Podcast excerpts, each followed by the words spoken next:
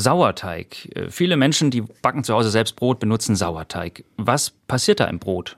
Also das Sauerteig ist ein völlig faszinierendes Medium, das muss man schon sagen. Also man, das ist hochspannend. Also das wird ja, kann man ja selbst machen, das Wasser und Mehl, mehr ist das ja nicht.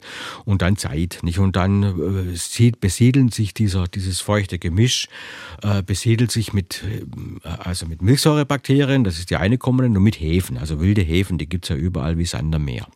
Und dann beginnt das zu arbeiten. Und dann äh, passiert nach diesem, diesen üblichen Prozedere mit dem Sauerteig. Also den, den, muss man dann wieder zufüttern und dann wieder vermehren, wieder zufüttern und sowas.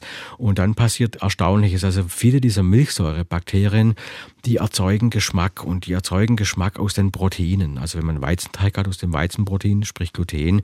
Das heißt also, diese Enzyme, die dort eben diese, diese Milchsäurebakterien sozusagen aussenden, die schicken also Enzyme aus, die den die die Proteine schneiden können. Und die schneiden die Proteine auseinander und wenn man die Proteine, Proteine genügend lang schneidet, dann werden diese Stücke immer kürzer.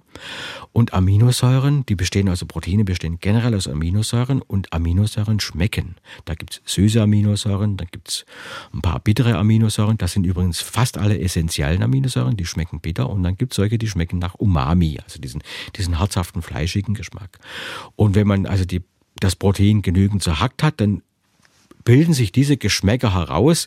Das heißt also, man hat also da ein Sammelsurium von süßem Geschmack, von Umami-Geschmack Manche dieser Proteinbruchstücke, diese Peptide, schmecken sehr stark umami. Da gibt es auch ein paar, die schmecken ein bisschen bitter. Man bekommt also das ganze Geschmacksspektrum, denn die Milchsäurebakterien, die sorgen auch dafür, dass der pH-Wert sich senkt. Also das wird ja sauer, wie beim Joghurt, das ist klassische Milchsäuregärung oder beim Sauerkraut, dann wird das immer sauer. Und deswegen heißt er ja auch Sauerteig. Also Sie bekommen sozusagen also nahezu alle Geschmacksrichtungen bis auf salzig.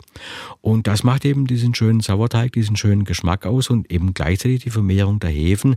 Nachher, wenn man den Sauerteig, den fertigen Sauerteig dann zum, zum Brotteig gibt und dann gehen lässt, dann sind die wilden Hefen da drin. Dieser wahnsinnige Geschmack und dieser Prozess, dieser Schneideprozess geht natürlich auch in dem Teig weiter.